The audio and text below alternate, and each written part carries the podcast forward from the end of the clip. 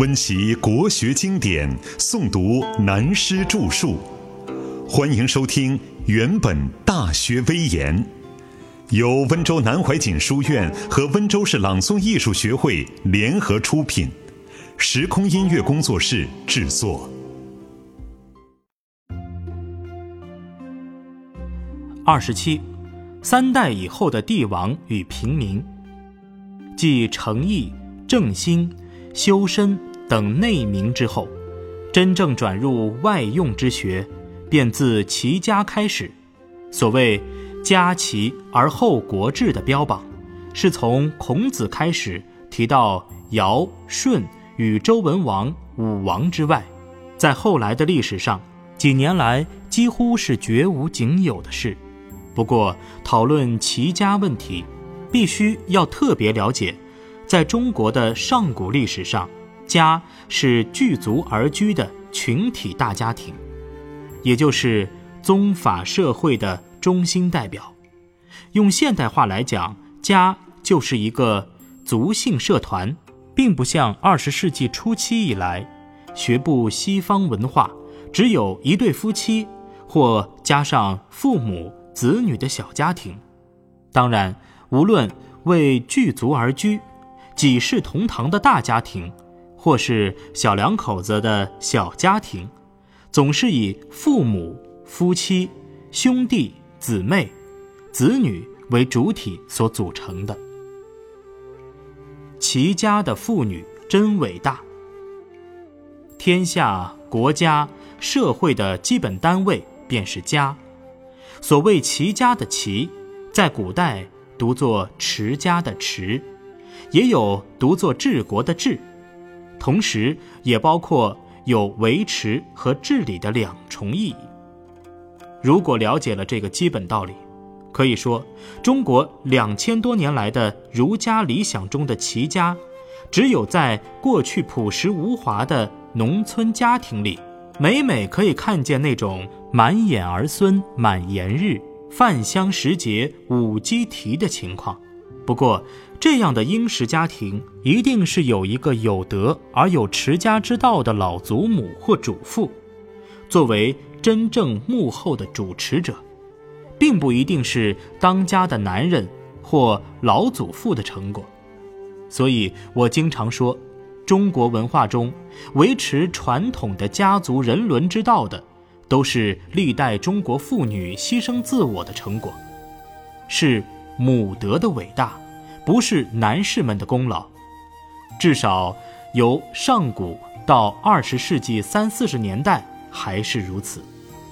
中国宗法社会的大家族观念还未完全转变，也许我的所见不尽然，但需要大家再冷静一点，仔细去研究。母教才是天下文化教育的大教化事业。大至国家民族，小至一个儿女，没有优良传统、贤妻良母的教育基础，那就什么都免谈了。帝王家庭问题多，从东周开始，直自秦汉以下而到清末，每朝每代的帝王家庭都是有大问题的家庭，甚至可以说，大多数都是一团糟的宫廷。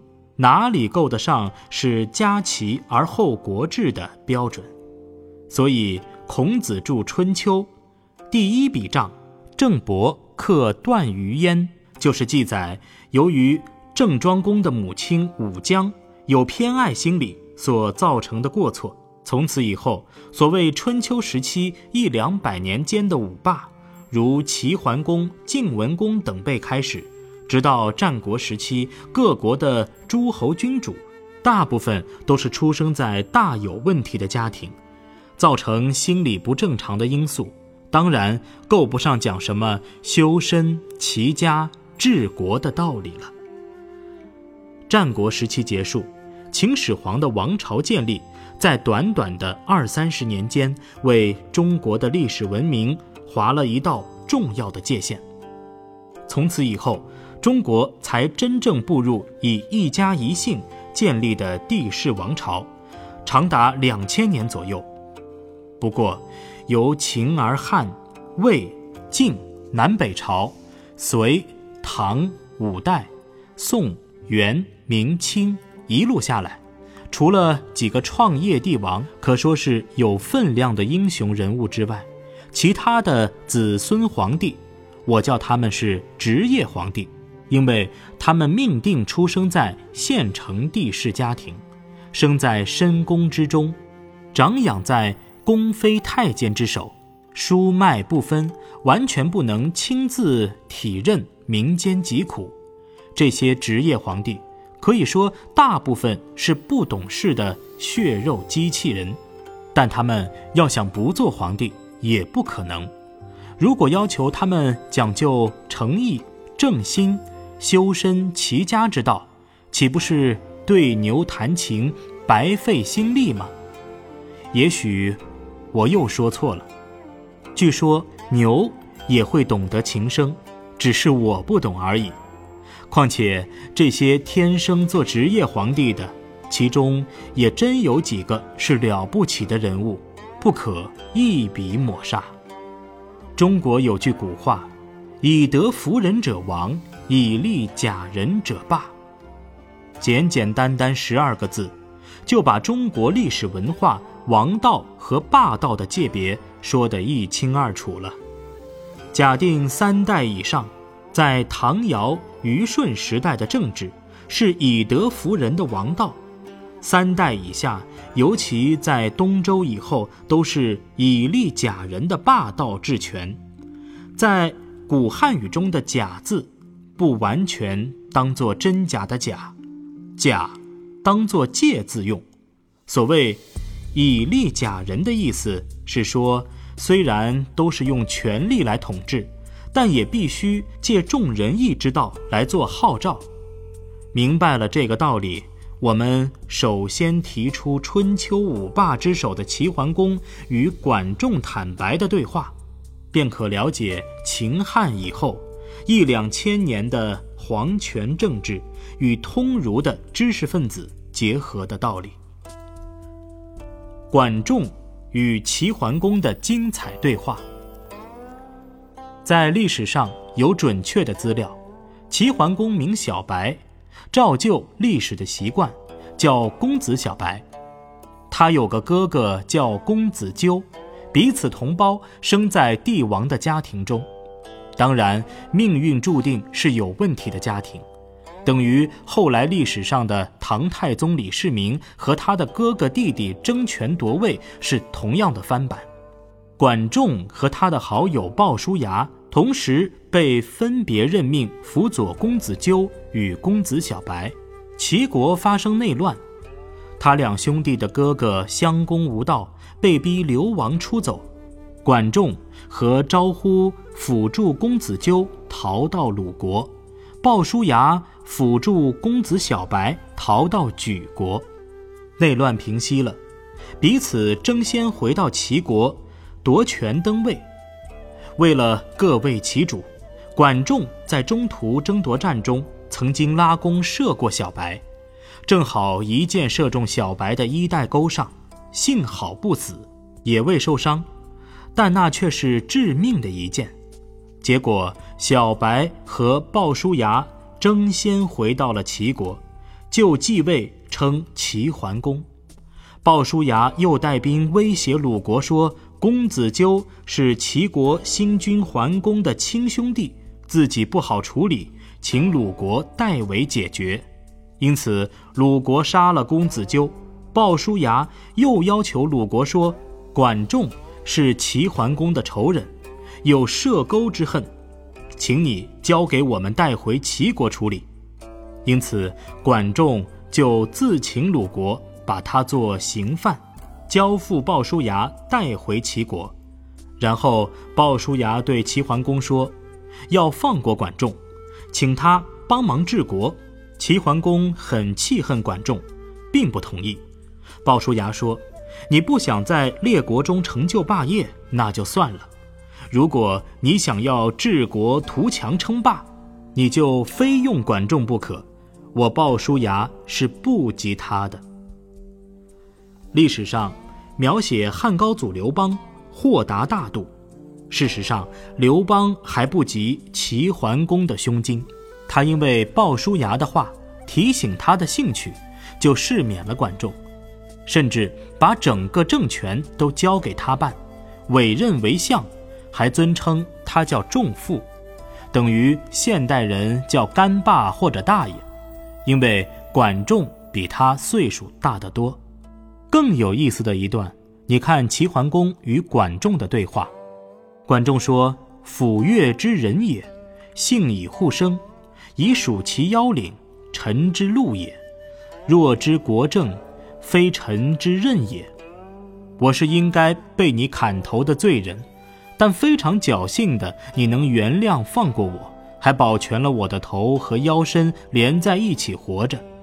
只要你给我一口饭吃就好了。如果要我担任国家的大政，恐怕不是我能胜任的吧？齐桓公很干脆地说：“子大夫受政，寡人胜任；子大夫不受政，寡人恐崩。只要你先生肯接受我的委任，担任国家政治的重任，那我一定做得好国家领导的重任。如果你不肯担任重责，我恐怕自己会脚崩了。你看他。”说的多么坦白诚恳，所以管仲也很快的答应了，这叫做早已两厢情愿，彼此客气一番，当然一拍即合，好比现在京戏上唱的周瑜打黄盖，一个愿打，一个愿挨，都是彼此心照不宣了。历史政治上，有时是很讨厌、很可怕的，但有时真如儿戏。一场天下大事，只在三言两语谈笑间决定了全盘的命运，犹如赌徒，挥手一掷，满盘皆赢，但也可能一败涂地。所以古人说：“虽曰人事，岂非天命哉？”但精彩的还在下文呢。过了三天，齐桓公对管仲说。寡人有大邪三，其由上可以为国乎？老实对你讲，我这个人呐，有三样很大的坏毛病。据你看，我真的还可以做大事业，可以担当一个国家的领导人吗？管仲说：“臣未得闻，我还没有听人讲过你的缺点。”其实啊，管仲这句话是谎话，故意给齐桓公留点面子。保存他的自尊心，齐桓公就说：“第一，寡人不幸而好田，会业而治秦策田，莫不见秦而后反，诸侯使者无所至，百官有司无所负。我真不幸啊！平生僻爱出去打猎，不管白天夜里，喜欢猎捕禽兽为乐，每次打猎。”一定要猎获到很多动物才肯回来，所以使各国来的大使等了很久也见不到面，政府里的百官和担任公职的人们没有机会向我汇报请示，因为我只管好玩，不喜欢办公做事。管仲说：“恶则恶矣，然非其极者也。”这种习惯坏是很坏，但还不是最重要的关键。齐桓公又说：“第二，我很不幸，喜欢喝酒，白天夜里连续的喝，那些外国使节根本见不到我的面。”管仲说：“这也是很坏的恶习惯，但还不是最关键的。”齐桓公再说：“第三，我有很不好的秉性污点，非常喜欢女色，而且乱来，因此在长辈中的阿姑。”平辈的姊妹都有被我污染的，就不能出嫁了。管仲说：“这是坏透了的习惯，但还不算是最重要的关键。”齐桓公听到管仲这样答复，真的奇怪，用一副怪模怪样的眼光，很紧张地问管仲：“你说我有这三样很坏的恶习惯，都还可以担当领导国家的大任？”那么还有什么不可以的事呢？管仲说：“人君为忧与不敏，则不可。忧则亡众，不敏不及事。做一个国家主体的领导人，最要紧的不能是一个悠哉游哉。如果一个君王有优柔寡断、没有智慧、拿不定主张的个性，同时又不够聪明，碰到事情反应不敏捷，有这两种毛病。”实在不足以担当治国的重任，因为优柔寡断、马马虎虎，使部下轻视，失去崇敬信仰的重心。能干肯干的人才就别有作为了。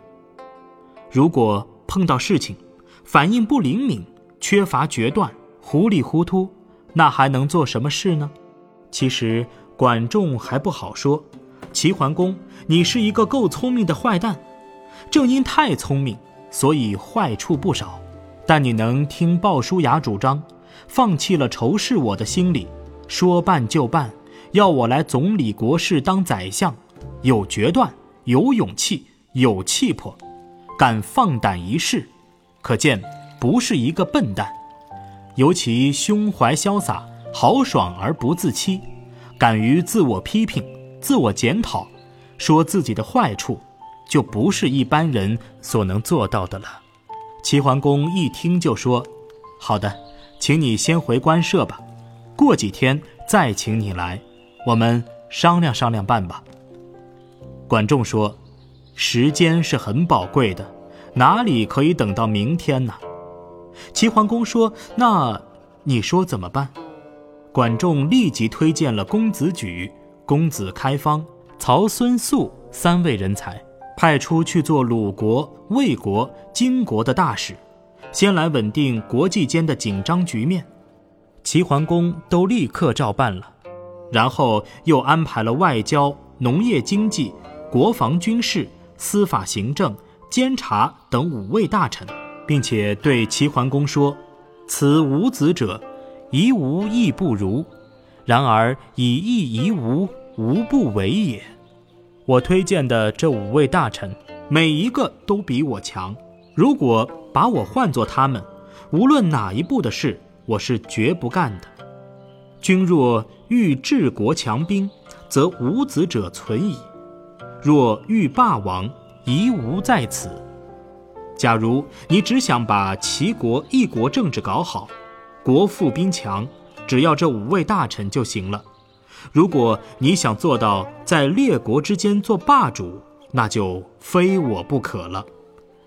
齐桓公就说：“都照你说的去办吧。”因此，管仲就使齐桓公在当时的历史上做到有名的大事。所谓一匡天下，一下子就匡正了当时周氏衰败的中国王朝，九合诸侯。在列强的国际间九次召集国际会议，安定当时春秋时代的中国天下，达四十多年之久。所以，迟于管仲一百三四十年以后出生的孔子，也很感叹敬佩地说：“微管仲，吾其披发左衽矣。”唉。当时如果没有管仲出来救世救人，恐怕我们早已沦落做没有文化文明的野蛮人，披头散发，穿光着右边臂膀的番装喽。